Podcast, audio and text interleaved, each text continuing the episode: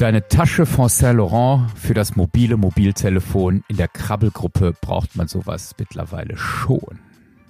Das ist ein Zitat aus dem Song. Curly Sue ist doch kein Name für ein Kind. Äh, sehr, äh, für ein Kind aus Gelsenkirchen, Entschuldigung. Also, Curly Sue ist doch kein Name für ein Kind aus Gelsenkirchen, so heißt der ganze Titel.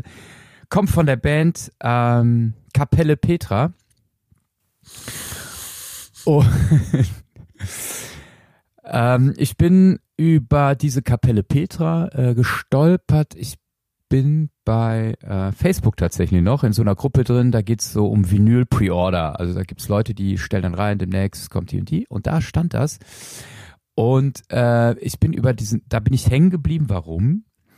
Weil ich äh, früher im Kölner Osten gearbeitet habe. Dort gab es Höfiland, eine Stadtranderholung, also kein Stadtrand eigentlich, weil es mitten im Viertel war.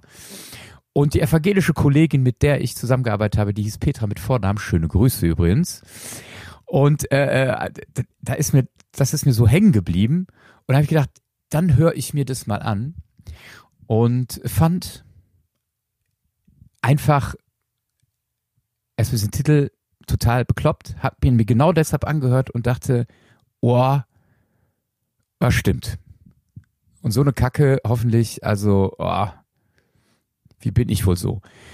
Ähm, ja, bitteschön. Curly Sue ist doch kein Name für ein Kind äh, aus Gelsenkirchen.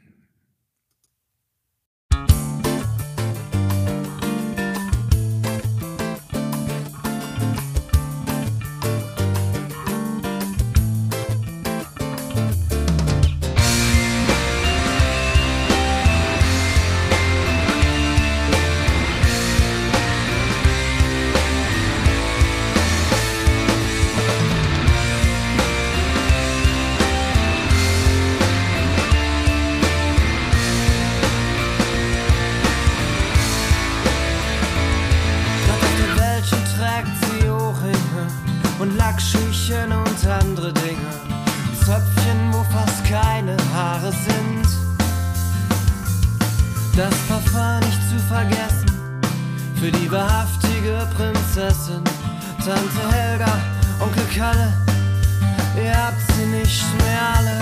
Curly Sue ist doch kein Name.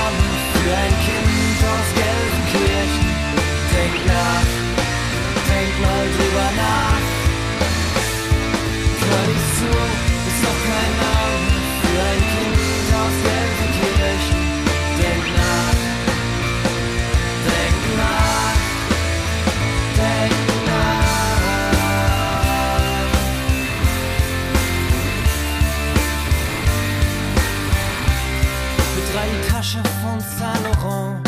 Für das mobile Mobiltelefon in der Krabbelgruppe braucht man sowas mittlerweile schon. Eine hübsche Brille für das Kind, auch wenn die Augen heile sind. Tante Helga, Onkel Kalle, ihr spinnt. Kali ist doch kein Name für ein Kind.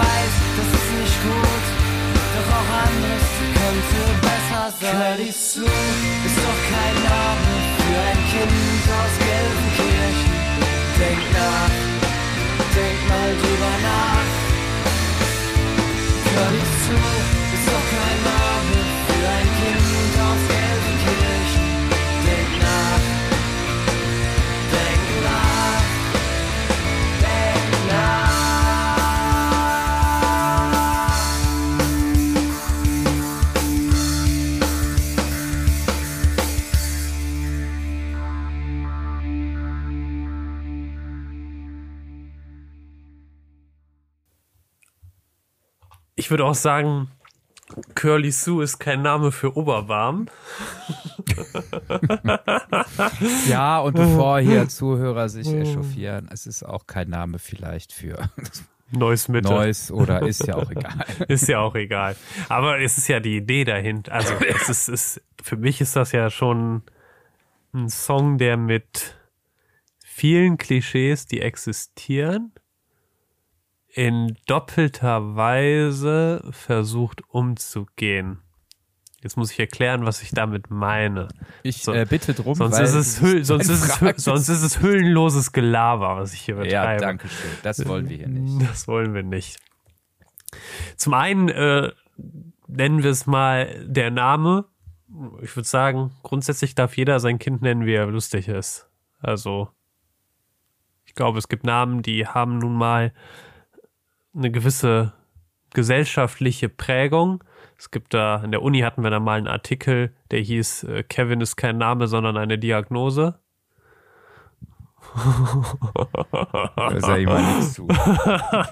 ja, da wurde auch, muss ich wirklich sagen, das war ein Seminar, da haben wir dann wirklich heiß her und hoch her diskutiert und woher das kommt und wie der sozioökonomische Staat, also re recht komplex, wie, wie die da geforscht haben. Und der Artikelname war natürlich eine pure Provokation, damit Leute sich das offensichtlich durchlesen. Und das ist sozusagen die eine Seite. Also wie gewisse Stadtteile oder Städte, wie, wo Kinder bestimmte Namen tragen dürfen oder so. Das zweite ist natürlich der Gedanke, der damit mitschwingt, wie wird überhaupt gesellschaftliche Anerkennung gelebt, erlebt, gezeigt, getan? Inwiefern ist die Tasche von, also wer es noch nicht gehört hat, auch, wir haben ja mal Gummistiefel gehabt. Ja, da ging es ja auch um eine, in eine ähnliche Richtung von Nike Prada oder Louis Vuitton. Inwiefern sind sozusagen das wirklich Dinge, die in einer Krabbelgruppe das sein sollten, was ähm, relevant ist? Und jetzt sozusagen Kreis geschlossen. Ich kenne so Situationen aus, aus persönlicher Erfahrung, aus anderen Kontexten, in denen solche für mich dann doch schon sehr oberflächlichen Dinge eine viel zu hohe Relevanz haben und die tatsächlich zu einer Prägung führen, die hochgradig, also ich glaube für das Kind für die Prägung, für all die Geschichte hochgradig problematisch sind.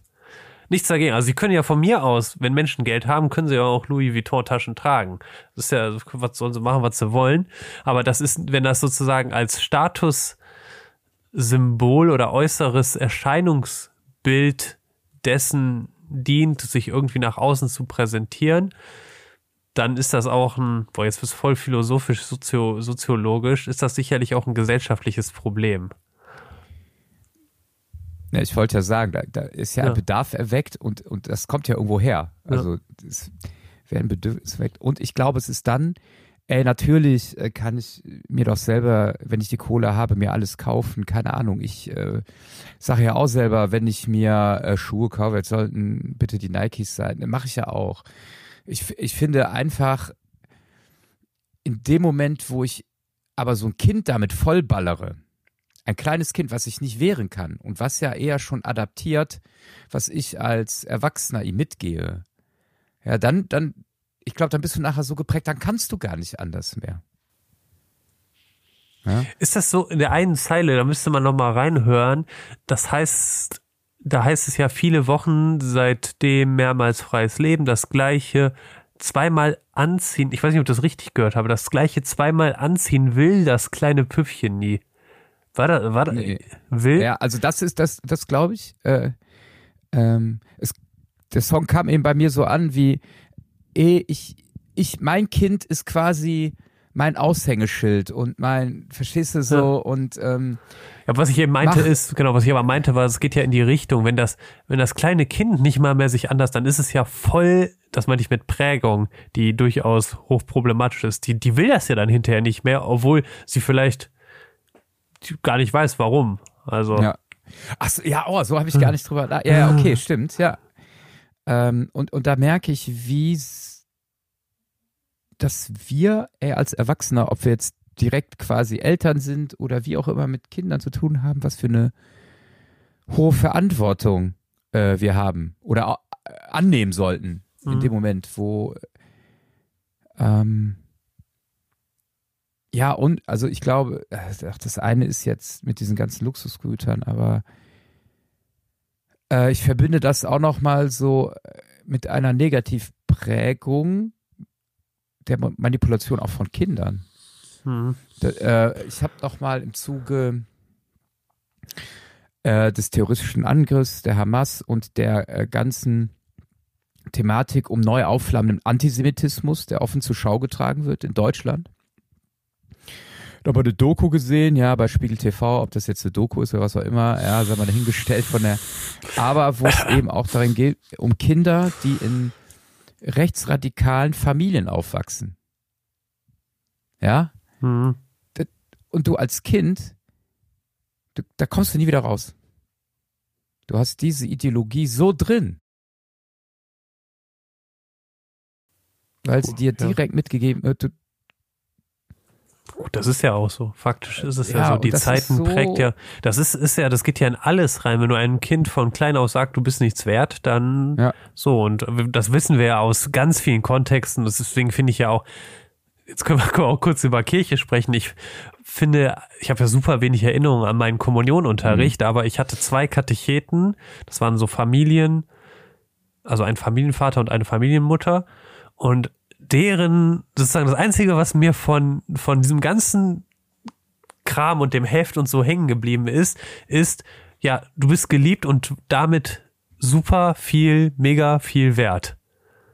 Und dieses Mhm. Gefühl haben die nicht nur gesagt und gebetet und so, sondern das haben die wirklich versucht, in all den Stunden auch irgendwie rüberzubringen. Und das, so wenn ich so daran zurückdenke, ganz kurz, dann denke ich so auch wirklich an diese Momente, so mit gemeinsamem Frühstück und so. Und das, also um zurückzuführen, deswegen Oh, da ist könnte es ich ja. direkt einhaken, Ja, kannst, das kannst du auch machen. Wir können auch weiterreden darüber. ja, weil, weil ich das total, äh, diese Erfahrung auch äh, in der kirchlichen Jugendarbeit hatte, wo ich damals als Kind war. Hm. Ja, wo du auch schon damals, in meinem Alter, gab es bestimmte Statussymbole. Das war, glaube ich, das die Le- Levi's 501. Dann die äh, Nike Air Jordans, da kamen so die ersten raus, beziehungsweise ich hatte, glaube ich, den Siebener. So. Ähm, und dann aber in einer Gemeinschaft zu sein, die mehr oder weniger, also ich glaube schon meistens mehr, denn weniger sagt Scheiß drauf, ja, äh, also ob du jetzt Nikes anhast oder nicht, ist äh, schön, dass du da bist, so.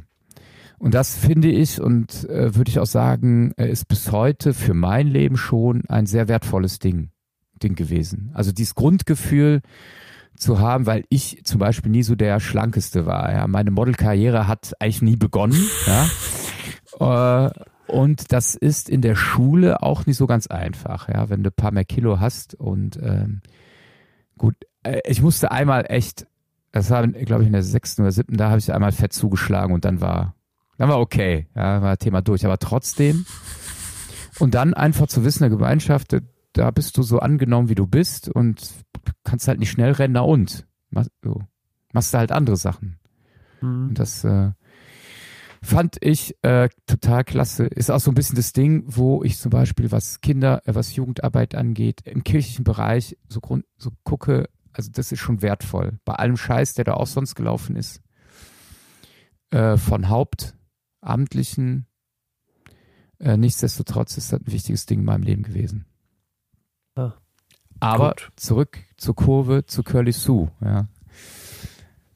Ja, können wir, können wir noch, können wir quasi zumachen. Curly so, hahaha. Ganz schlecht. Also, weil ich nämlich dachte gerade, also der, letzte Gedanke, der mir dann in dem Moment kam, als du das erzählt hast, von den Ferienfreizeiten, die ich auch immer als Orte heilsamer Erfahrung erlebt habe, sowohl als Teilnehmender als auch als, als Leitender, dass also mag ja sein, dass Curly Sue vielleicht kein Name für Gelsenkirchen ist, aber Curly Sue ist auf jeden Fall auch ein Name, der durchaus und auch für Kevin und Sandra und Michael und auch ein Max und ein Thomas auf Sommerferien, Freizeiten in solchen Orten, in denen wirklich die Wertschätzung des Einzelnen ganz hoch geschrieben und auch gelebt wird, da ist auf jeden Fall, dafür ist das ein Name.